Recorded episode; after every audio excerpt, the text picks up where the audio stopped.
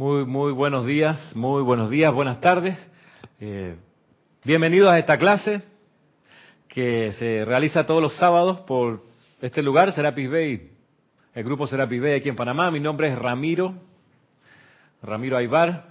Eh, esta es la primera clase de este año 2017 y hoy es 7 del 1 de modo que les doy la bienvenida a este año bien especial. Yo hace rato que quería que comenzara el 2017.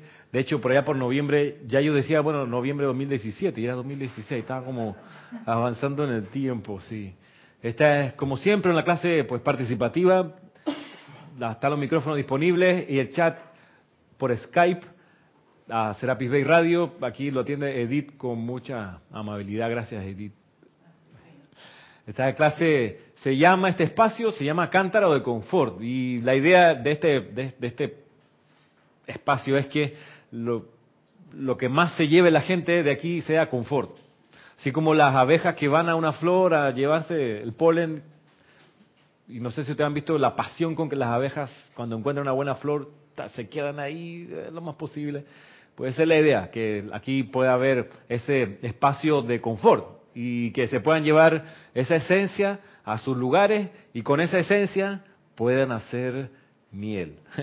o que su vida se convierta en una cosa así de agradable y tan, tan saludable como la miel. De hecho, la miel, materialmente, es uno de los productos, creo que con la canela, que no se pudre, que no entra en descomposición. Así de pura, así de noble es la miel y la canela. Y la idea es que la enseñanza que aquí se vierte, que se ofrece, les sirva a ustedes para generar ese alimento que no se daña en su vida, en su ambiente. ¿Qué te ríes? ¿Por qué?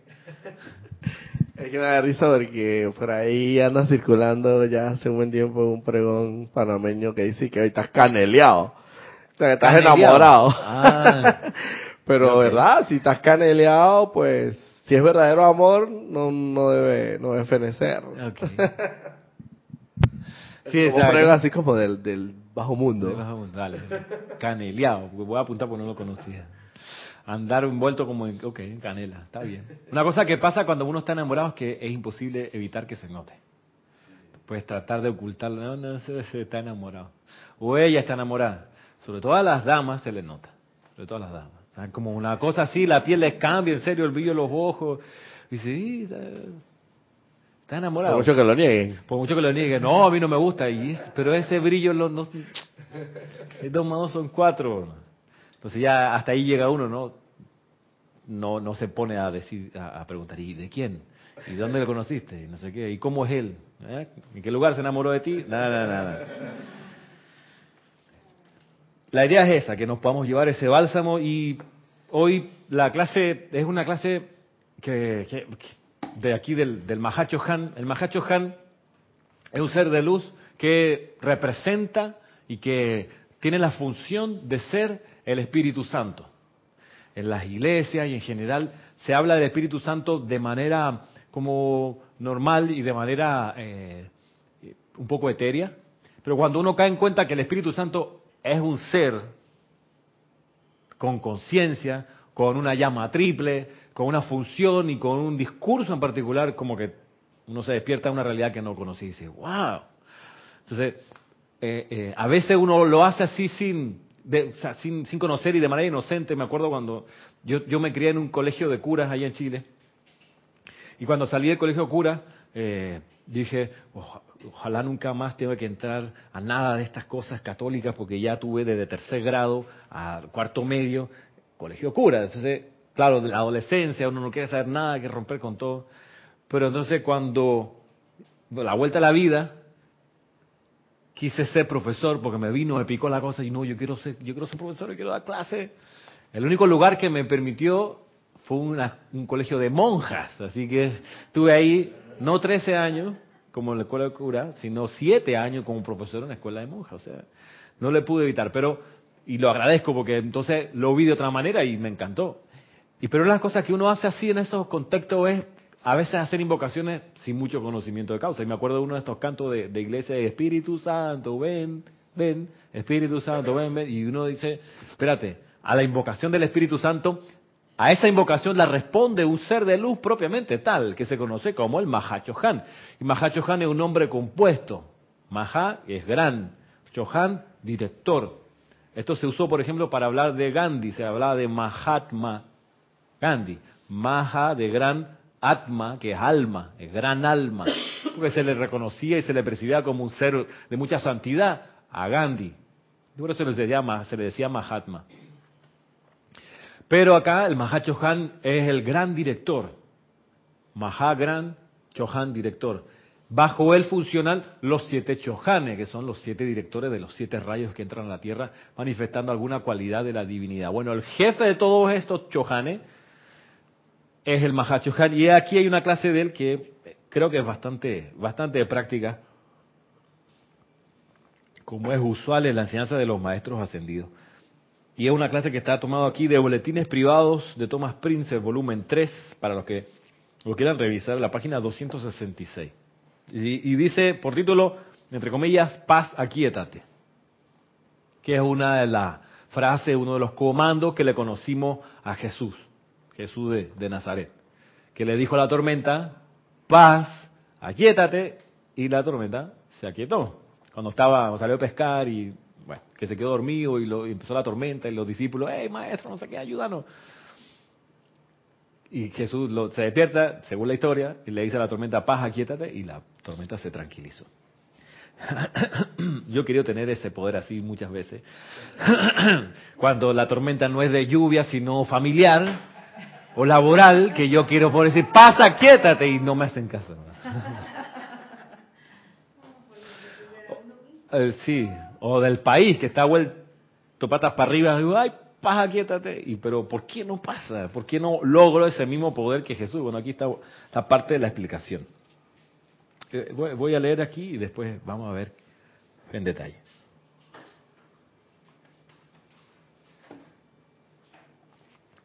Hijos de la luz, comienza diciendo, cuando el amado Jesús dijo que el reino del cielo estaba dentro de ustedes, transmitió la verdad,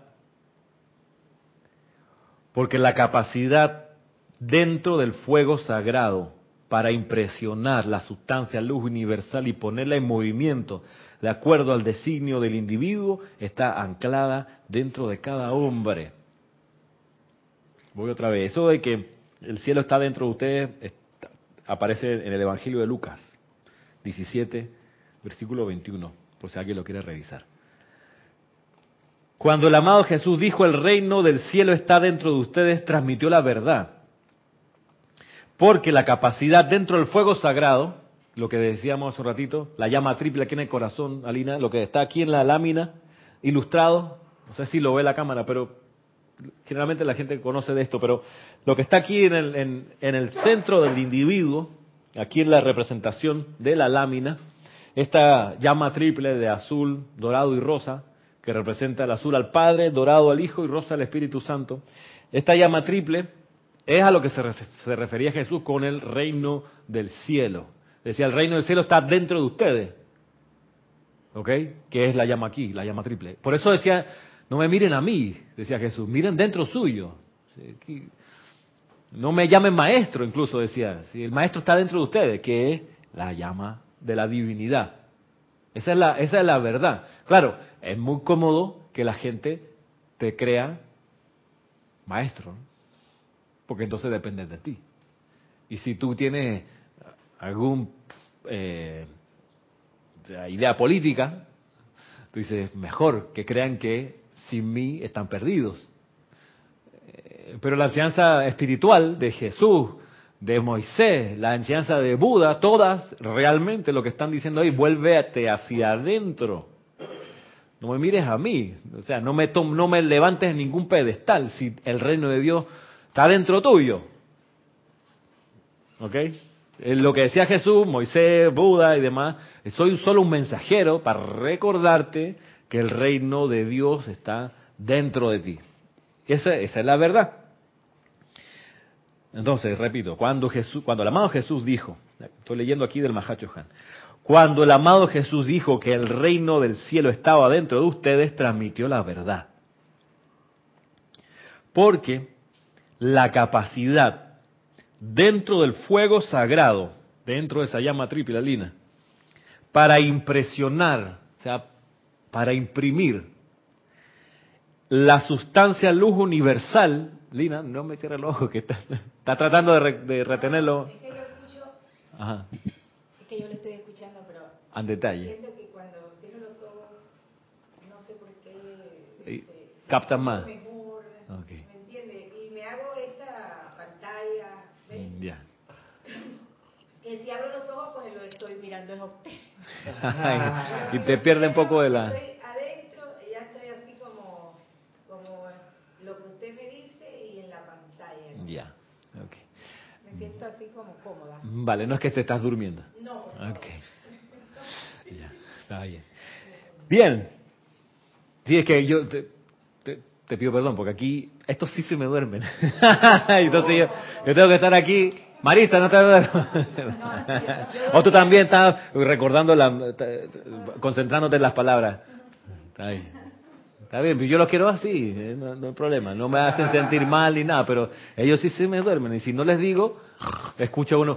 Entonces, entonces, debe ser que la, que la clase no está tan buena como que se me, se me duerme. Pero ya en tu caso no es, no es dormir. o sea, yo dormí bien anoche. Ok. O sea, es como que me transporto así, ¿no? Vale. Ok. Y, y- puedo como ir comprendiendo hasta mucho mejor. No Mm. sé, me siento como que adentro, ¿verdad? Ese reino de adentro, me siento en confort. Y ahí Vale. voy. Ok, está bien, está bien. No hay problema. Recapitulando, fuego sagrado está hablando aquí el Mahacho Han, fuego sagrado, que es la divinidad, que es el santo secrístico, la chispa divina aquí en el corazón. Eh, toda esa práctica que uno ha tenido en las iglesias, en las religiones, es- son eso, son prácticas. Son prácticas para desarrollar, por ejemplo, el sentimiento de, de devoción y de reconocer las cosas santas. Y uno aprende, como los niños en la escuela, primero con lo de afuera y después con lo de adentro. Me acuerdo una cosa, a mí siempre me impresionaba de, la- de las misas católicas, es que le tienen gran devoción a la hostia. Y incluso donde se guarda la hostia se le llama el Santísimo. Y de hecho cuando sacan como la madre de las hostias, que la ponen como dentro de un sol, en un vidrio, y la pasan ahí, la gente en realidad se siente eh, sobrecogida y dice, ese es el cuerpo de Cristo. Y, y con la enseñanza de los maestros uno entiende que el cuerpo de Cristo no es el cuerpo de Jesús, sino es uno de los tantos electrones de las partículas que componen al santo secrístico de adentro, lo que dice aquí el Mahachohan, al fuego sagrado. Ese fuego sagrado es en realidad una chispa y ese, ese es el santísimo adentro de uno. Entonces, claro, uno aprende afuera, a reconocer algo afuera y sentirle devoción y, respeto a esa manifestación divina externa, pero ese sentimiento es como que, ¡pua! de repente verterlo aquí y decir, hey, aquí también está el Santísimo. O sea, yo lo ando trayendo. Este es el cuerpo de Cristo que yo tengo aquí. Cristo, en verdad, el Cristo está en mí. Y uno puede decir con propiedad, yo soy el Cristo. Como Jesús decía también. Recordemos que Cristo viene de Crisma, no de Christmas, la Navidad, sino de Crisma. Crisma significa ungido. Crisma es el ungüento, donde el, aceite que tienen en la ceremonia para ungir. Y, y depende del grado que la persona en la iglesia católica va tomando, son distintos ungüentos. Entonces, una cosa es para el bautizo, para cada sacramento, hay una utilización de estas sustancias así que son, son, son muy queridas y muy veneradas. Todo eso afuera está bien. Lo, lo, lo, lo, lo que hay que lograr es reconocer que eso está adentro también. Esa capacidad de santificar la tenemos dentro. El Mahachohan se refiere a eso como el fuego sagrado adentro. Y le llama así fuego sagrado porque a esa chispa divina le- le- nos ayuda a comprender que tiene una forma, la forma de una llama, pero una llama triple, que tiene tres colores. Y eso nos ayuda también a visualizarlo, a sentirlo y a comprenderlo bien. Yo les confieso, una vez al día por lo menos me aquieto y trato de ver esa llama y vis- visualizar así, yo, la azul aquí al lado izquierdo, la dorada en el centro y la rosada aquí al lado, la rosa aquí al lado derecho. La, la- en serio, la trato de ver así como una fogata. Me quedo ahí cinco minutos por lo menos, tratando de sentir y cuando me palpita el corazón, yo trato de identificar esa palpitación con el movimiento también de esa, de esa, de esa llama, esa llama que está ahí, el fuego sagrado, que es la divinidad que yo tengo dentro y que cada uno de ustedes tiene también. Entonces, la gracia de lo que nos va a decir aquí el Mahacho es que el poder para cargar o para imprimir en la atmósfera a nuestro alrededor algo que sea de bendición, ese poder viene del fuego sagrado aquí, no de las palabras que se dicen, ¿ok? Porque pasa muchas veces, Alina, ¿no?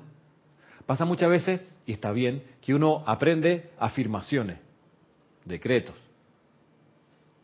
Pero la cuestión va a ser que esa afirmación y ese decreto te salga de aquí adentro, no de los dientes para afuera. A veces la, gente cree que la metafísica es aprenderse un par de un eslogan, un par de el tiempo de Dios es perfecto y alcanza para todo, por ejemplo. Que no está mal, pero si esa afirmación tú la sacas de acá, de tu fuego, efectivamente, el tiempo de Dios uno lo va a vivir como perfecto y uno lo va a vivir como que alcanza para todo lo que uno tenía previsto. Pero si uno nada más lo dice de, de los dientes para afuera, no es, no es una abracadabra, no es una maroma así, una fórmula de palabras que...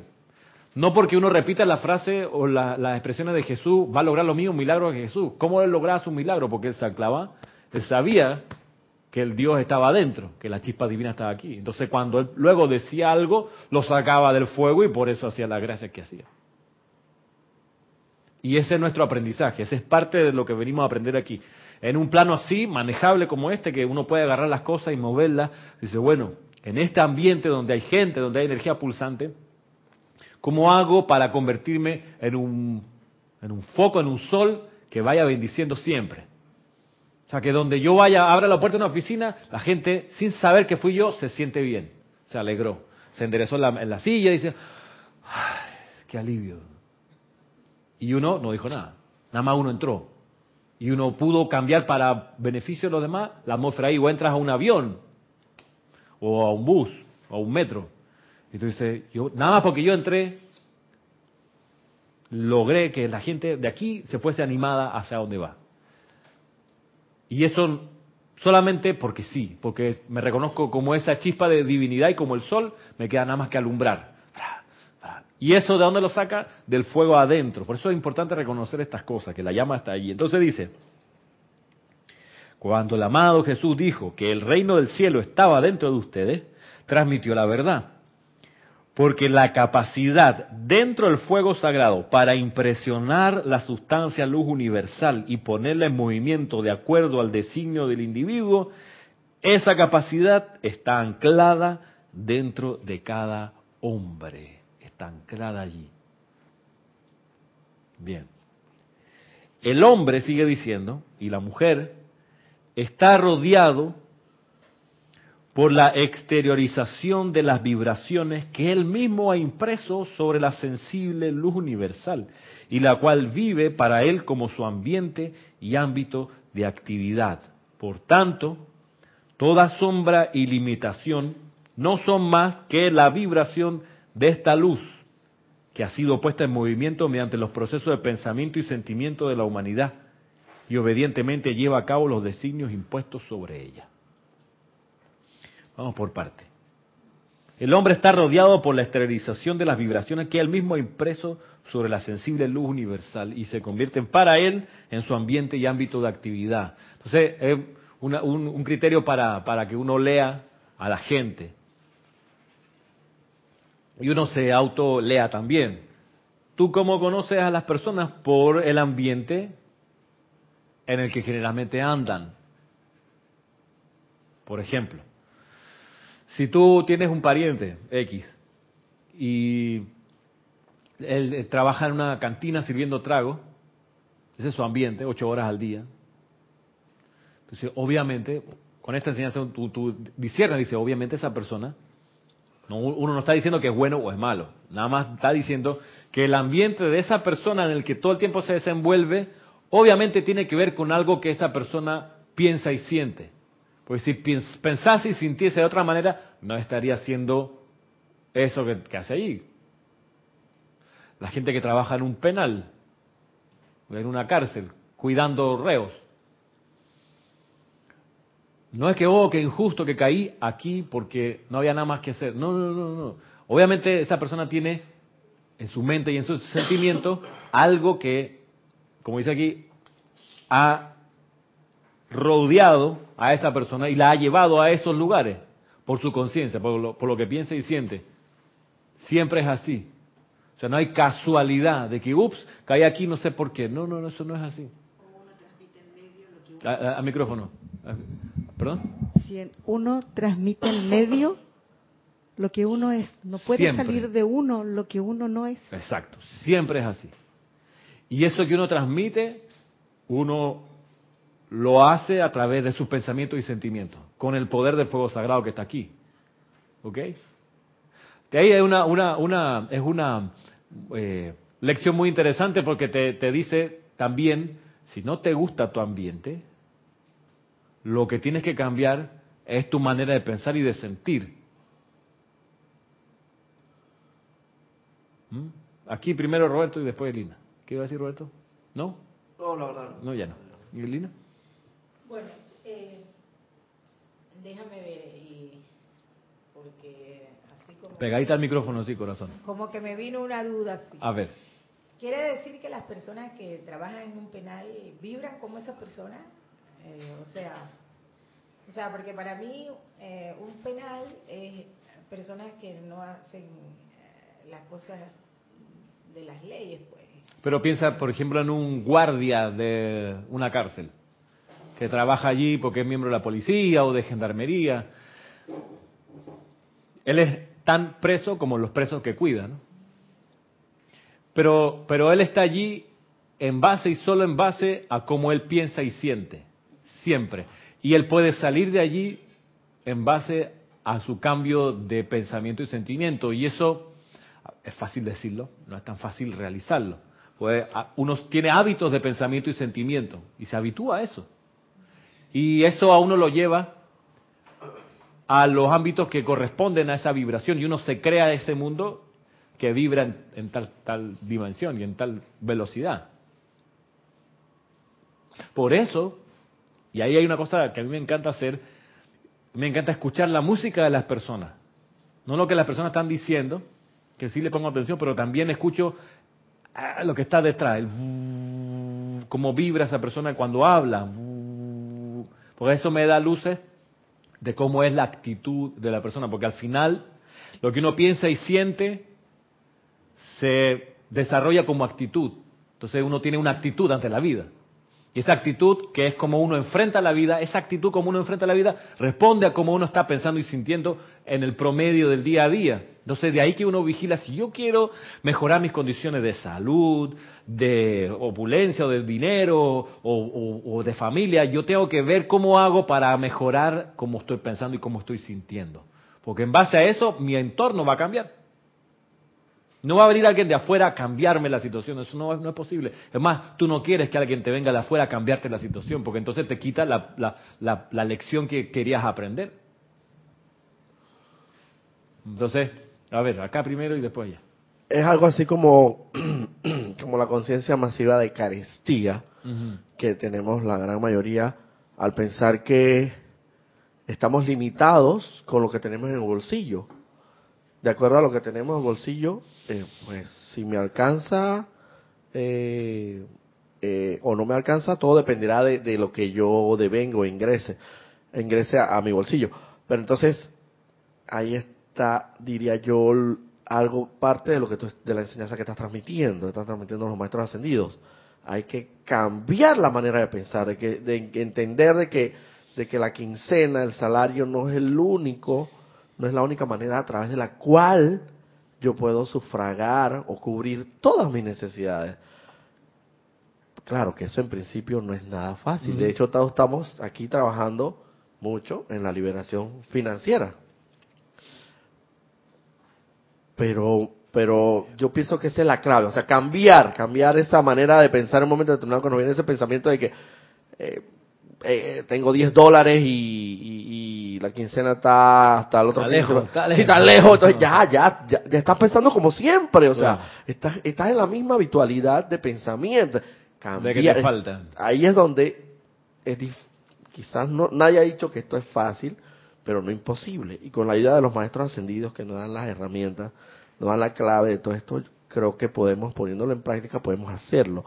Entonces, concentrarse. Primero pienso yo interiorizar, interiorizar, o sea, irse adentro, a la llama, a la llama triple, de salida, irse al paraíso, al, Dios interno, y, que lo ilumine a uno para cambiar ese pensamiento.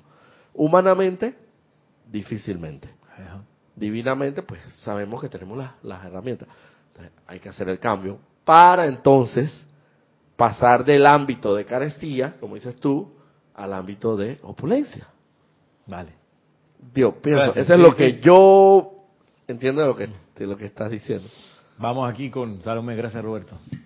Después Colina. Yo creo que tiene que ver con el miedo. A ver. Porque si verdaderamente, o sea, no es una cuestión de que yo voy a cambiar mis pensamientos así, a ver, tengo limitación financiera o de salud o de lo que sea, ya, y voy a cambiar mi pensamiento y ya, soy saludable, soy saludable o soy rica. Si verdaderamente tengo miedo, voy a seguir estando enferma y voy a estar pobre. Porque el miedo es la ausencia de, la, de mi fe en, en la divinidad. Pero si pierdo el miedo y confío en la divinidad, doy por sentado que siempre voy a estar bien, porque estoy confiando. Okay en la luz y en la perfección. Gracias, gracias Salomé. Lina, a ver. A micrófono, así mismo. Este, Más cerca todavía. Mi, mi interferencia en, lo que hablaba sobre la vibración, este, y una persona, por ejemplo, que eh, siempre está en su casa, y no necesite, por ejemplo, eh, sí, sé que de repente ir a un río es rico porque nos llenamos de energía. ¿Ir a un río? Sí, ir al río, ¿sabes cómo es todo ese ambiente? Y, o que se ir a una montaña, pero en el caso de una persona que solo esté en su casa y, y sienta pues que, que se siente bien, nada le falta, no necesita eh, ese tipo de persona, no sé, ¿qué tiene que ver esto con, con la vibración o, o en el sentido, como decías antes, que realmente se siente bien interiormente, siente confort dentro y no necesita buscar otros lugares. Aunque bueno, a mí me encanta ir al río, me encanta ir a la montaña, pero verdaderamente no no es que lo busco. Si se da la ocasión, pues bien. Pero no sé, es como que como que estoy siempre dentro de mí y, no necesito buscar buscar más. Ah, claro, tengo hijos y a veces se quejan, me dicen, no, porque nada más te gusta estar aquí. Eh, inclusive esta hijita mía, que a veces me dice, sácame a pasear. Y trato bastante de enseñarle a ella que realmente cuando uno se siente bien por dentro, siente, no necesita buscar distracciones. No sé, sé que son jóvenes, eh, porque tengo otros hijos, y no sé si es que lo necesitan. Como yo le digo a un hijo mío, digo yo, lo que pasa es que tú buscas afuera lo que no tienes adentro.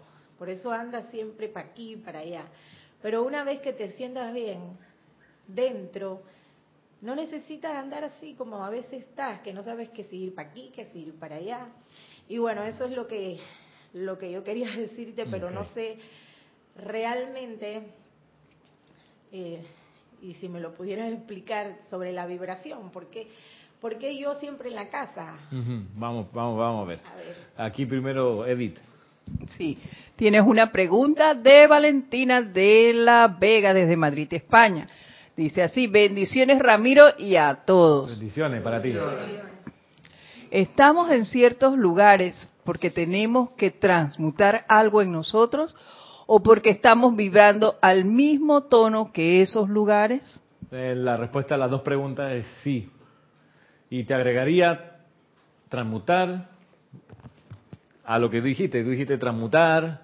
Eh, dijo también... O vibrar. Claro, estás transmutando situaciones, si es que estás consciente de, de hacer eso, y estás en ese lugar por las vibraciones tuyas internas que te llevan allí, pero también estás ahí para aprender algo. Al final de todas las cosas que nos pasan, la pregunta que nos debe pulsar en la conciencia es, ¿qué aprendí de esto? Al final de la prueba, de la situación, de la experiencia, final del viaje, decir, sé qué aprendí de esto. Termina uno una relación porque la persona desencarnó, porque la persona se fue de viaje, no la ve más uno, y uno sabe que ya el capítulo ahí se cerró, uno dice, se ha de hacer siempre la pregunta, ¿qué aprendí de esto? De esta vivencia, de esta experiencia, ¿qué fue lo que aprendí? Y si esa pregunta te está eh, abordando, te, la estás escuchando, quédate con ella hasta que encuentres la respuesta a esa pregunta. ¿Qué aprendí de esto? ¿Qué aprendí de esta experiencia con esta persona? ¿Qué estoy aprendiendo de esta experiencia, de esta situación? Porque estamos aquí para eso, para aprender más del amor. Es fácil decirlo, es, puede ser un eslogan.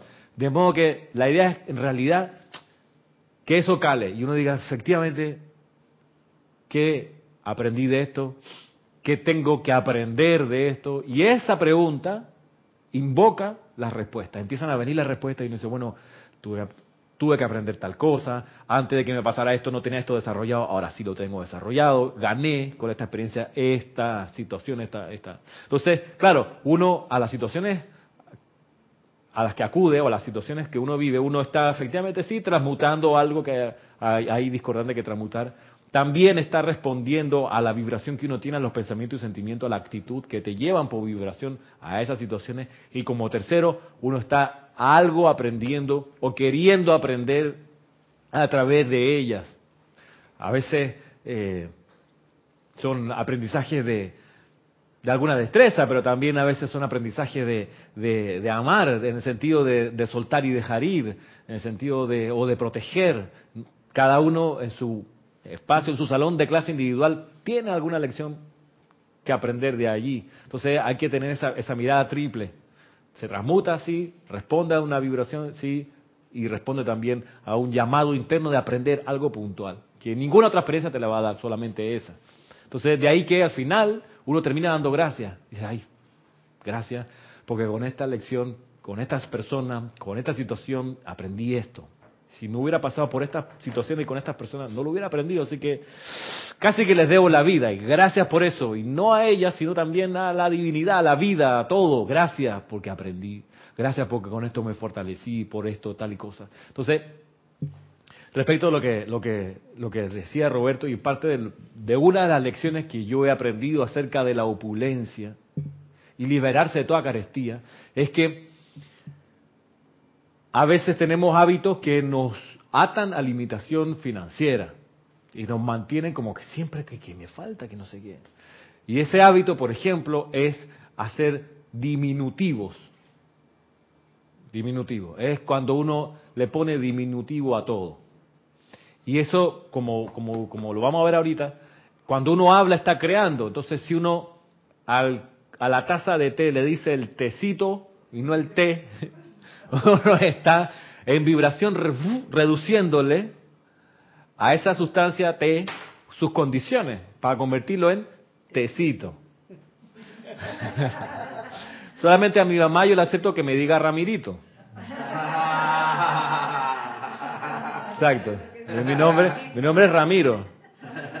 Y a mi papá le acepto la amplificación porque me dice Ramote. Ok. Está bien se equilibra, Sí. Entonces, pero en, tantas cosas que a veces uno usa el diminutivo y lo que uno está haciendo es comprimir la opulencia del universo y decirle, no me des tanto, ¡Bra! redúceme hasta aquí. El chequecito. Tengo, como dicen acá, este dolita. Ahí tú sabes, mi casita. Ay, me compré un carrito. Todo, ah, ah, todo comprimiéndolo, así cada vez más chico. Entonces no es de extrañar que también entonces tu suministro sea... Ah, ¿Qué cosa? La abuelita. La abuelita. Así. El nietecito. Son hábitos que uno tiene, pues. Pero entonces hace, hace, se ríe porque también tiene nietos, ¿no? A veces, a veces uno sin querer le pone esta, esta, estos impedimentos a la expansión natural que vendría con la, con la opulencia. Y miren que yo me he dado cuenta, por ejemplo, que a veces uno emana vibraciones discordantes sin querer. Y entonces después uno se pregunta por qué estoy en situaciones discordantes. Echando para atrás es porque vibró uno antes discordantemente. Y uno vibra con lo que piensa y siente. Por ejemplo, a mí me gusta jugar PlayStation. No juego todos los días. No tengo 12 años, ¿ok? Pero sí a veces, por ejemplo anoche, tenía, eran, no sé, a las 8 de la noche y alguien me, me tenía que ir a buscar a la casa a las ocho y media. Este rato, no quiero ponerme a leer, no hay nada que ver la tele, ya medité, voy a jugar un ratito. Que me gusta FIFA, fútbol, ok. Y entonces me di cuenta, yo lo pensé, y a veces lo pienso, pero anoche lo pensé concretamente, dije, voy a jugar esto, porque había leído esta clase. Y si cuando estoy jugando me voy a empezar a ofuscar y agarrarle rabia porque me están metiendo 20 goles, no voy a jugar. Porque si hago eso y me agarro esa y empiezo a irradiar ese alquitrán y a maldecir que no sé qué, que mira que me están ganando, voy a generar luego eso en mi ambiente y yo no quiero eso ya más en mi ambiente y en mi vida diaria. Yo no quiero esa molestia así que yo mismo he generado muchas veces, producto no estar consciente de estas cosas. De hecho, cuando incluso, no sé, una vez al mes o cada dos meses que veo me siento a ver un partido de fútbol que vale la pena en la televisión, generalmente lo veo, solo.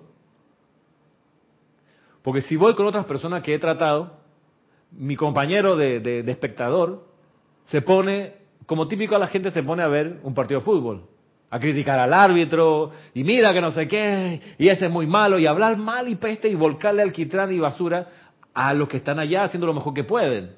Entonces, para no terminar peleados, que hemos terminado peleados en otros casos, ¿sabe qué? Lo voy a ver solo la próxima vez, como de hecho ha pasado. Cuando hay un partido que a mí me interesa ver, solito. A no ser que consiga algún partner que no se ponga en ese plan, porque yo me acuerdo, yo tenía como niveles, haber estado en Chile, yendo a los estados de fútbol, y ahí uno saca toda la, toda la adrenalina, y ahí hace catarsis, ahí el basurero así contra el árbitro y los jugadores es increíble. En estos días veía las mayores los mayores insultos del estadio, un video que alguien hizo, uno armó, irá a matarse la risa, las cosas que la gente dice contra el árbitro, contra ¿cómo no puede una señora? Una señora argentina, graciosísimo, pero con una esta hija de puta, y esta doña puede ser una funcionaria muy notable de un municipio, de un ministerio, pero ve, voy ahí, agarradita la reja, ven hijo de puta. El tipo se acercaba a, donde se sientan los jugadores, aquí te quiero ver, de tu madre. Y yo decía, no puedo creer. Tonelada, y a veces unos niñitos, lo tiene el papá aquí en los hombros y el niñito con la mano diciéndole a los jugadores, y tiene una criatura seis años, ¿cómo le...? Bueno, pues, pero entonces yo no quiero eso en mi vida, me da risa ahora. Entonces anoche pensaba, voy a jugar un ratito mientras espero, pero si me empiezo a sulfurar, no lo voy a hacer. Entonces voy a disfrutarlo. Si lo voy a hacer que emane de mí, buena onda, ¿no? Total es un juego. Entonces me puse y efectivamente gané 3 a 0. Jugando de visita. El visitante, fa, Muy bien. De eso se trata, de auto-observarse y entonces no, no irradiar algo que luego uno sabe que va a terminar uno creando ese ambiente discordante. Eh, si uno quiere cambiar de ambiente, tiene que cambiar de manera de pensar y de sentir. Esa es la respuesta para ti, Alina. Si tú quieres cambiar, tú dices, pero ¿por qué estoy siempre aquí? Porque obviamente piensas y sientes para estar allí, en ese contexto. Entonces uno dice, bueno, ¿me gusta o no me gusta? Dice, bueno, no me gusta, Bien, no le agarro rabia a los que me han acompañado en esto porque ellos son solamente compañía, sino que, ok, me voy a enfocar. Yo me acuerdo cuando yo quería, como le decía, ser docente, ser profesor, yo pensé, dije, pero yo no tengo ni educación de docente, ni no conozco, nunca he estado dando clase en una escuela. Entonces, ¿cómo hago para llegar allí? Yo pensé, tengo que cambiar de manera de pensar y de sentir a una vibración que me lleve al estrato de vibración de los profesores. Así lo pensé, aplicando la enseñanza. Que yo quiero ser, yo quiero llegar allá, tengo que empezar a vibrar con ese estrato de vibración. La mejor manera, pensé, es que yo tenga amigos docentes. No tengo ninguno. Porque si me hago amigo de ellos, empiezo a hablar sus temas, empiezo a leer sus textos y digo, bueno, me meto en la... Y, y de repente yo sé por ley que voy a estar ahí en ese universo. Pero ¿cómo hago para llegar allá? Si no tengo ningún conocido docente. Yo estaba aquí en Panamá, ya mis profes docentes estaban en Chile, entonces ¿cómo hago aquí? Entonces dije, bueno, voy a estudiar un profesorado. Finalmente no estudié profesorado, estudié otra cosa que se llama administración educativa. Resulta que la administración educativa, todos mis compañeros eran docentes, eran profes en su escuela. ¿Qué querían? Pues también ser administrativos y qué sé yo. Y entonces, claro, yo me metí ahí, era el único bicho raro porque todos los demás sí estaban en el mundo ese, pero con conclusión, al año y medio ya yo era profe. y, el universo es así, se abre una, una opción, dice, no, que necesitamos un profesor, no sé qué. Y por estar en ese ambiente, en esa vibración, vi esa oportunidad y entré. Pero antes de eso, cambié de conciencia. Para llegar allá, tengo que cambiar primero de manera de ver las cosas a cómo la ve un docente. Y eso hoy en día me ha servido, por ejemplo, para entender el asunto de, lograr la liberación financiera. Por el trabajo que tengo ahora, que no es de docencia, he conocido varios multimillonarios aquí en Panamá, por negocio de la oficina. En estos días estuve con el dueño de, un señor normal, dueño aquí de las torres hasta que se están construyendo, Lefebvre 75, que además dueño del grupo Lefebvre y de los Land Rover y Tú lo ves por la calle, tú dices, este no puede ser que sea, y si lo es, yo, este es el tipo, este es el tipo. Eh, y entonces, mientras ocurría lo que estaba ocurriendo ahí, lo que teníamos que hacer con él, me puse a escuchar, como le digo, cómo vibra este señor. Las palabras que está diciendo, cómo suenan. No que lo que está diciendo, que ya sé lo que está diciendo, porque ahí, cómo vibra. Hay un, hay un, hay una, hay una cosa allí que él tiene que le hace ser lo que él es, que le hace andar en el mundo en el que anda, de millonario. No es que, no es que yo quiera ser millonario, que no me interesa en verdad. Lo que yo quiero es la liberación financiera, que no es lo mismo, porque ser millonario igual es un problema. Entonces tienes que ver que no te roben y que los bancos te están todo el tiempo chequeando y la lupa y este ingreso de 150 mil dólares de dónde salió. Entonces yo no quiero ese estrés, no me interesa. Pero sí quiero la liberación financiera. O sea, el sentimiento real de que está todo cubierto hoy y para adelante siempre. Eso es lo que yo quiero. Ese sentimiento. Pero ese sentimiento lo han percibido algunas personas, además de Jesús. Gente concreta, estos millonarios que yo he conocido. Entonces, no sé, no quiero hacer lo que ellos hacen, sino quiero ver esa vibración en qué consiste. Y esto mismo se puede y se debe y se aplica también a la salud permanente. O sea, yo quiero resolver un problema de salud, tengo que escuchar la gente saludable, cómo vibra. Cuando está hablando, ¿qué, suena ahí detrás? Porque esa vibración es la que, obviamente, si tengo una apariencia de enfermedad, es la que me está faltando. Entonces, tú, uno hace silencio y es una cuestión que se desarrolla con el tiempo, no es que de, ya para allá. No es, no es clara audiencia tampoco, es, es una sensibilidad, como les digo, que está en, la, en, el, en el timbre, en, en el tono, Bueno. Ajá. ¿Y lograste escuchar esa vibración? Eh, ¿La identificaste, la, la opulencia? Sí, e, esa, porque que la, la, he ido rastreando de las otras personas que he conocido, se repite el... Hay algo ahí, que eh, ese, ese, de allá también lo tiene acá. Y entonces ahí uno reconoce al que es recién rico del que es hace rato rico. Se nota también en el timbre. Eh, Dice, este acaba de ser millonario. O hace poquito. Si tú lo ves, no solo en la, ropa y en la apariencia y las cosas que andan sino en, mm, porque ese todavía está un poco nervioso. Sí, exacto. Todavía está, está, un poco asustado. El otro, el que ya tiene un caudal, dice, no me pasa nada. Puedo construir estas dos torres porque me respaldan acá no sé cuántas propiedades. Yo estoy tranquilo, estoy ocupado en crear. La tranquilidad esa de que, bueno, aquí cabe un supermercado. Ya, voy a meter un supermercado aquí. Y claro, uno, uno pudiera, como ciudadano de a pie, tener esa idea, pero el que tiene los recursos dice, no, aquí supermercado y dos niveles de estacionamiento, yo creo que sí. Y no está pensando si me alcanza o no me alcanza, está pensando en, sea, quiero hacer esto. ¿Qué, que- bueno, yo creo que todo el mundo a veces quisiera, sueña, pues. Y es verdad lo que usted dice, cuando no tenemos, pues, lo que los respalde, como que estamos entonces quitando. Está bien esto, pero este, dos estacionamientos no pueden uno. Ajá. y vamos recortando. Pero cuando tienes esa liberación financiera, eh, me imagino que, o sea, para crear no tienes limitación, de- te vienen ideas, ideas y, y uno la quiere poner de manifiesto. Paso a paso, paso a paso. Pero, pero me voy a poner, Ajá. disculpe, Ajá. me voy a poner más a observadora a esa vibración, porque a ver cómo es eso. Vale. Sí, claro que- que sí. Yo digo en, en esa forma de lectura, eh, yo creo que nosotros transmitimos muchas formas de comunicarnos y está también el lenguaje corporal, eh, porque tú no puedes decir si una persona viene cabizbaja que viene contenta claro. que está feliz, que todo está bien. Entonces, pero hay personas que no pueden leer eso. Eh, entonces, el que tú puedas leer eh, o escuchar ese otro lenguaje eh, interesante.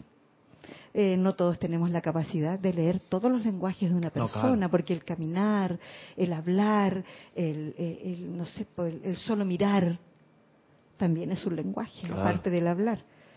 Interesante, ¿verdad? sí, Me gustaría saber más de eso. Y de hecho te, te da te da nociones, seguridad de más o menos de dónde está uno parado, ¿no? Eh,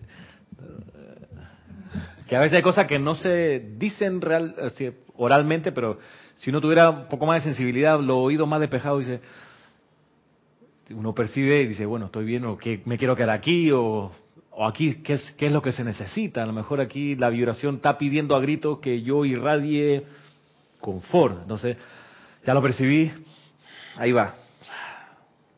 O aquí lo que se necesita es eh, comprensión.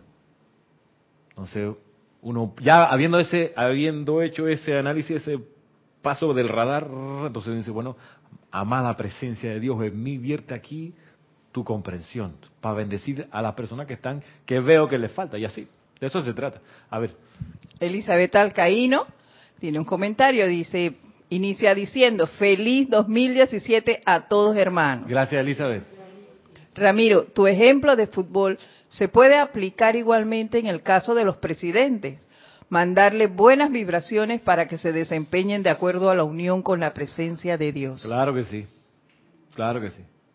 Y es, la regla es, si no vas a decir bendiciones, cállate la boca. Si no vas a hacer un comentario constructivo, cállate la boca. Suena un poco duro decir cállate la boca, pero haz silencio, pues. Si no vas a decir nada a favor, no digas nada, hermano. No, es que mira, es un sopedazo. Shh. Te apuesto que tú no lo harías mejor si estuvieses en los zapatos de esa persona. Así que si no va a ser una bendición, no, no digas nada. No, es que no me nace una bendición, entonces tiene que trabajar contigo, porque ese ser requiere bendiciones. Y si a ti te duele y te cuesta la vida dar una bendición, enviarle, por último, te perdono, decirle, proyectarle perdón, si te cuesta eso, ups, el problema es tuyo, el problema es de uno. Este, pues sí, y, y el ejemplo de, de- de- jugar PlayStation y FIFA, eh, que es lo, que a mí me- me ha ocurrido, eso solamente lo, pongo como paréntesis, les puede servir a ustedes para medirse si, por ejemplo, les gusta ver telenovelas.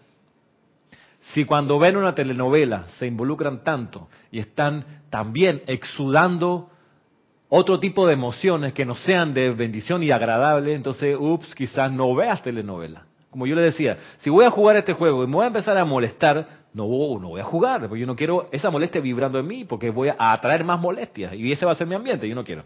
Entonces, si voy a ver esta telenovela y me voy a empezar a molestar porque esa tipa se le metió yo, la suegra de mí. No, no, va, no veas la vaina, apaga, ve dibujo animado o no veas televisión. No, que me encanta ver a la doctora Polo, que ella sí le habla duro a la gente y eso. Ok, si vas a estar ahí involucrándote en esa melcocha y sintiendo todo eso, pregúntate, ¿tú quieres vivir allí, en ese ambiente, con esas historias así, ¿cómo se llama? Eh, soeces y el bajo mundo. ¿Tú quieres eso? Métete entonces. Si no quieres que eso sea parte de tu vida, si no quieres traer esos amigos a tu casa, pues no los veas, apaga. No, que me encanta esos programas de debate político, ok, puedes para estar informado, pero si eso de ahí va a salir una columna al periódico que tú vas a escribir con argumento muy fundado de por qué nadie sirve en este gobierno, porque yo me di cuenta que el presupuesto lo usaron. Si eso va a generar, pregúntate, ¿tú quieres esa vibración en tu mundo, esa molestia, ese cabreo en tu ambiente? Si la respuesta es sí, vaya para allá. Si la respuesta es no, pues no lo hagas. Eso es todo. ¿Qué, perdón, qué iba a decir, Roberto? Ya pasó también. Bien, antes que se acabe la clase, avancemos aquí con lo que dice el Mahacho Han. El hombre y la mujer están rodeados por la exteriorización de las vibraciones que él mismo ha impreso sobre la sensible luz universal, y la cual vive para él como su ambiente y ámbito de actividad. Por tanto, toda sombra y limitación no son más que las vibraciones de esta luz que ha sido puesta en movimiento mediante los procesos de pensamiento y sentimiento de la humanidad y obedientemente lleva a cabo los designios impuestos sobre ella. Cuando un, cuando un individuo se decide a poner su casa en orden, tiene la autoridad dentro de sí para hacer que cada vibración que ha pasado a través de la energía de su propia vida desde el principio de los tiempos deje de moverse. Eh, a mí me sorprendió esto. Me, sorprendió esto. Mire, cuando el individuo se decide a poner su casa en orden, tiene la autoridad dentro de sí para hacer que cada vibración que ha pasado a través de la energía de su propia vida desde el principio de los tiempos deje de moverse. Sepan, amados corazones, que el decreto del Maestro Jesús, comillas, paz, aquietate, es un fiat cósmico que ustedes pueden emitir con su autoridad divina hasta tocar la mismísima periferia de su mundo individual y detener en un instante las vibraciones discordantes, disolviendo devolviendo la sustancia luz a su, a su inactiva pureza divina que tenía antes de, que la presión de la corriente de vida la pusiera en movimiento. Mira tú, yo no, yo no sabía esto. Yo no sabía esto que paz, aquietate, en realidad es para aquietar. En realidad es para detener el movimiento de la discordia. Pero la cuestión va a ser no decir el decreto, sino sacarlo de adentro, del fuego de adentro. Esta es la cuestión. O sea, no es que, ah, chévere, voy a usar, pasa que te No, eso no puede ser, no te va a resultar si es de los dientes para afuera. No te va a resultar. Va a quedar como tanta otra frase, como Dios te bendice, Dios te bendice. Muchas gracias. Por favor y gracias. Que salen de los dientes para afuera. No tienen ninguna fuerza. Ningún. Es como mandar un chat. Carita, carita, carita. No tiene ningún impacto. Ja, ja, ja. Cuando uno escribe, ja, ja, ja. Entonces se le ha pasado, Diego, yo estoy escribiendo jajaja ja, ja, y lo mando. Como si eso transmitiese risa al otro lado y no es así, a no ser que yo haga el esfuerzo de antes de jajaja ja, sacarlo del corazón, de la llama y decir y imprimir en verdad jajaja ja, Cuando la persona lo vea al otro lado se va a reír. Ahí yo sé que se va a reír. Hay una película que se llama hay dos películas que, a mí me impactan sobre esto. Hay una que se llama Pasante de Modas, que la, han dado por, el cable, la dieron el año pasado en el, cine. Robert De Niro, Anne Hathaway, Anne Hathaway, esta flaquita preciosa, y Robert De Niro, un señor mayor. La cosa es que Anne Hathaway en la película tiene una empresa, un montón de muchachos así de la generación de los iPads y los teléfonos. Y entonces uno de los de los muchachos de la oficina donde trabaja esta, esta actriz eh, tiene, está tiene, queriendo tener un romance con una de las secretarias.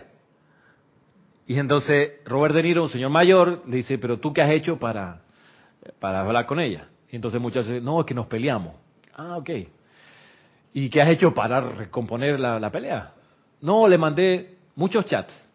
Entonces, ok, ¿y qué le decían los chats? No, le mandaba carita y besito, besito, besito. Ok, pero entonces, no, y como no me contestaba, le escribí un correo muy largo. Y en ese correo electrónico, que es un mayor esfuerzo que el chat, ¿no? En ese correo electrónico le puse, te quiero mucho, le puse muchas veces la letra U, para que ella entendiera. Entonces le dice, tú, perdón, pero has hablado con ella, te has acercado a decirle en verdad, le has dado un abrazo, le has pedido perdón, diciéndole. Entonces el muchacho, no, claro, la película lo hace muy bien Robert De Niro y que queda como que la vieja escuela en verdad funcionan estas cosas. Que no es solamente decirlo de los dientes para afuera, en realidad sentirlo. Cuando la muchacha y le dice, te vea a los ojos y tú le digas que la amas ahí, con el verdadero sentimiento, la cosa va a mutarse, obviamente, como termina, termina ocurriendo. Eso es una de las películas que, que sirve de referencia acá. A propósito de decir estas palabras cargadas de poder de los maestros que no es porque lo dijo un maestro te va a trabajar, la tienes que sacar de acá, como lo decía al principio. El reino de los cielos está dentro de ustedes y la capacidad dentro del fuego sagrado para impresionar la luz universal y ponerla en movimiento de acuerdo al designio divino. Tú ves que la cosa está revuelta en tu ambiente, te das cuenta que lo que se necesita es aquietarse para que luego haya orden. Eso va a ocurrir en la medida que tú lo saques de acá y desde adentro de la llama triple ¿Eso cómo se logra? Primero aquietándose, visualizando, segundo, la llama triple. Y luego verter. Y no tiene ni siquiera que ser un grito así de, patrón de fondo, ¿no? A veces con sentimiento, paz, aquietate. Y la energía, esa es la gracia, esa es la magia. Ahora, todo esto va a agarrar fuerza y poder cuanto más uno lo use. Y para eso hay otra película. Le digo las películas porque las películas a veces te despejan y te muestran mejor las cosas. La película que están dando por acá los cines de la serie de Star Wars, Rogue One, que es una película de la serie de Star Wars muy interesante. Ahí hay un personaje, ¿tú la viste? ¿Alguien la vio? No la, ¿No la han visto? Bueno, hay un personaje, ey, impresionante. De todo, de todas las películas, de toda esa película, que muestran muy, personajes muy parecidos a las otras películas, pero hay uno que es primera vez que aparece, que es un, un, un, un actor chino, o de, ascendencia, que es ciego y que está con sus amigos cuidando las ruinas del templo de los Jedi. Las ruinas, porque ya no está el templo. Está cuidando allí como un guardián del templo, pero él está ciego. Y él, increíblemente, en la película, y lo muestran, los invito a verlo, él está siempre en oración. Él es ciego y anda con una vara. Y él siempre está diciendo un decreto. Eh, dos decretos. Él está diciendo, miren, está diciendo, la fuerza está en mí, yo soy uno con la fuerza. La fuerza está en mí, yo soy uno con la fuerza. La fuerza está en mí, yo soy uno con la fuerza. Y como un mantra que repite. Me encantó que no pusieran un mantra en, sánscrito, sino que en inglés, en la película, ¿no? Que se ve la traducción y efectivamente estas palabras, yo soy uno con la fuerza. La fuerza está en mí.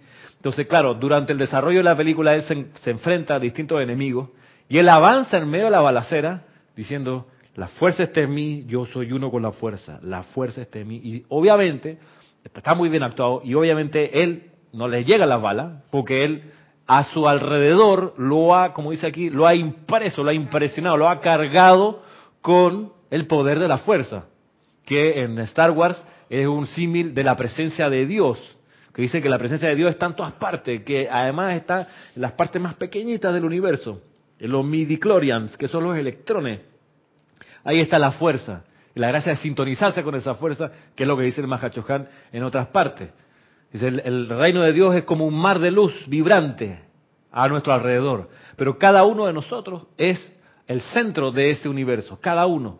Entonces, la gracia es, en la película y en la enseñanza de los maestros, es cómo uno logra comandar esa sustancia universal a que obedezca los designios del fuego sagrado, no de los hábitos humanos destructivo, de carestía, de enfermedad, de resentimiento, lo que sea, sino que de aquí adentro salga lo que ordene el universo y lo llene de luz. Por eso, con decir nada más pasa, quiétate, no va a servir en la medida que salga de los dientes para afuera. En la medida que uno vaya entrenándose y aplicándose y diciendo al menos esa frase. Jesús logró su liberación diciendo con sentimiento, yo soy la resurrección y la vida de perfección. O sea, el mantra que él recibió y el que él decía. Y por eso agarró tal momentum, tal fuerza, tan poder, que cuando logró su ascensión se fue arriba de esa frase. Yo soy la resurrección y la vida de perfección. Entonces, de ahí que la, la repetición de estas cosas es importante porque se agarra, se agarra fuerza. Miren ustedes, ya para ir terminando. Cuanto mayor sea la paz, dice el Mahachohan, la paz y silencio que una persona pueda lograr antes de la manifestación, tanto mayor será el poder de su propio poder creativo para dirigirse a ese mar de paz universal y en un nuevo conjunto de vibraciones surgirán fuertemente cargadas con sanación, pureza, opulencia y paz. Como seguramente se dan cuenta, la razón para su decreto o poderosa invocación silente es la de repetidamente captar estas nuevas vibraciones y mantenerlas hasta que se manifiesten en la forma que ustedes desean. Las vibraciones que están cristalizadas en toda sombra de la experiencia humana representan cientos de miles de años de repetidos pensamientos y sentimientos que han hecho estas olas de energía tan grandes como los ríos Mississippi y Amazonas. El establecer nuevas vibraciones constructivas requiere de un meticuloso cuidado y alimentación hasta que se hayan convertido en la influencia predominante en la vida del individuo. También esto constituye un servicio cósmico, porque cuantas más vibraciones de optimismo, felicidad, coraje y fe estén tocando el órgano cósmico universal, tanto más habrá para la humanidad con la cual alimentarse y sostener el crecimiento de su alma. Nos está diciendo también aquí el Mahacho Han que tenemos estos hábitos de, pensar y de sentir inarmoniosamente. Y, dice aquí, hey, esos están cristalizados en sombra. O sea, están hechos, repetidos tantas veces que están cristalizados. Ya es materia tocable, exacto. Entonces, te está diciendo, tómatelo con calma, paciencia. Ya encontraste el método de disolver esas apariencias, esas situaciones de carestía, de mala salud, pero aplícate a alguna afirmación, sácala de la llama en tu corazón y empieza a energizarla, empieza a decirla, agarra una, una sola, pam, pam, y te va a ir ayudando a disolver esos hábitos que son tan grandes como el río Amazonas. No sé si usted ha estado en el río Amazonas, yo no he estado. En el Mississippi yo tampoco, ¿sí? Pero yo he estado de cerca en el río de la Plata que es una fuente de la, o es una de las sí, de las vertidas del Amazonas hacia el Atlántico. Y, no sé si usted, ey, eso es impresionante. Ese caudal, caudal de agua son ríos navegables. Pasan barcos, no lanchitas así, ah, con motor atrás. No, no, barco de calado, papá. Y no se ve al otro lado de la orilla. Tú no ves que no, que voy a tirar un puente aquí, ajá, un puente, sí, un puente de pistola. No va a llegar, está, es inmenso. Entonces, así resulta que tenemos nuestros hábitos de pensar y de sentir, muchas veces, destructivos. Y por eso parece que el carro está trancado, que no avanza. Y dice, ¿y pero qué pasa? Estoy haciendo decreto. Entonces Mahacho te dice, cálmate, paz, aquíétate. Te ha tomado bastante tiempo construir el escenario en el que estás te diste cuenta a lo mejor que hay cosas que ya no te gustan, te diste cuenta que hay cosas que quieres cambiar, empieza a cambiarla, date un tiempo, paciencia. Pero como el negro, ahí, tan, persevera, saca esas afirmaciones, esos decretos de la llama en tu corazón, no la digas por decirla. Agarra uno, agarra dos afirmaciones y métete en ellas. Pam, pam. Es como decía Bruce Lee. Bruce Lee, este artista marcial, decía, yo no tengo miedo al artista marcial que practica mil patadas. No. Sí le tengo cuidado al que practica una patada mil veces, porque esa que practicó mil veces, coño, esa sí, si me llega a pegar con esa, me desaparece. Entonces, lo mismo acá. Tú agarra, agarra un par de afirmaciones, una o dos, y sobre esa trabaja. hay tantas. Tú ves la que más te hace vibrar. En la película de Star Wars, el tipo había escogido, yo soy uno con la fuerza, la fuerza está en mí. Claro, no sé si tú querés que haya fuerza en tu mundo, hablando en realidad de fuerza, de esa cosa que empuja. Tú quieres a lo mejor que haya armonía, entonces concéntrate en yo soy, por ejemplo, yo soy la resurrección y la vida de la armonía divina. Y ese que sea tu, tu canción repetida, yo soy la resurrección y la vida de la armonía divina.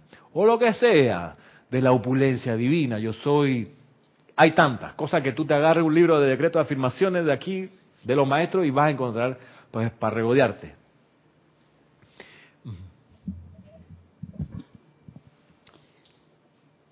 Yo sí creo, y, lo he visto en mi vida, el, el programarme mi, mi limitación financiera, y me lo imagino, o sea, yo por 11 años repetía todos los días y varias veces al día que vivíamos en economía de guerra, porque era más digno que decir eh, estamos pobres, pero eh, me imaginaba yo que cada vez que yo decía eso, o que no tengo, o que no voy a ir a robar para darte, iba construyendo una muralla, sí lo imagino, una roca, otra roca, otra roca, y esa era una muralla fuerte, poderosa, eh, que estaba a mi alrededor. Entonces siempre la constante era que faltaba, faltaba, faltaba. Pero cuando empecé a decretar, como tú dices, un solo decreto, yo imagino que eso es como, como una explosión, una dinamita que empieza a botar esta roca, porque es mentira que uno vive la limitación de lo que sea y porque dice un decreto, ya, vivo la opulencia. Eso no es así, no es así. Y, y, es triste cuando te dicen, ah, pero es que eso a mí no me funciona. Te funciona a ti, pero a mí no, yo no creo en eso. Es porque si por tantos años, por tanto tiempo yo creé un momentum de limitación, de lo que sea, no puedo borrarlo en un segundo, no soy Jesús. Claro.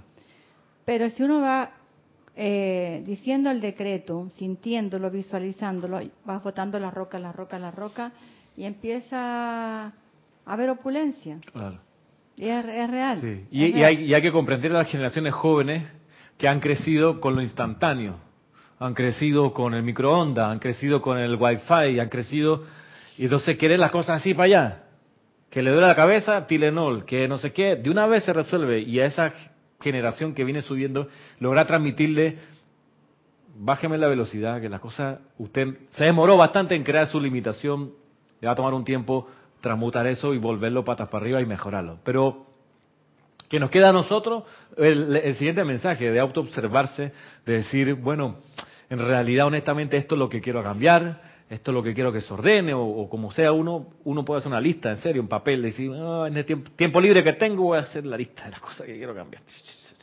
Y ponerse en un plan de autodisciplina, decir, bueno, ¿cómo estoy contribuyendo a que esto se mantenga? Bueno, porque pienso siempre esto, porque me meto en estas conversaciones, porque me encantan las películas, no sé, de terror, así que me encanta ese miedo que, ay, que viene el asesino. Eh, eh, ¿Quiero eso en mi vida o no quiero eso en mi vida? Y uno hace su autoevaluación y luego la manera, las afirmaciones, las invocaciones que sean necesarias para otra vez permear el mundo en el que uno está con lo que uno en verdad quiere, de acuerdo al plan divino. Y de eso se trata. Y hasta aquí quedamos por hoy. Quedan invitados, invitadas para la próxima clase, próximo sábado 14 de enero, gracias, año 2017. Eh, será hasta entonces. Mil bendiciones. Gracias.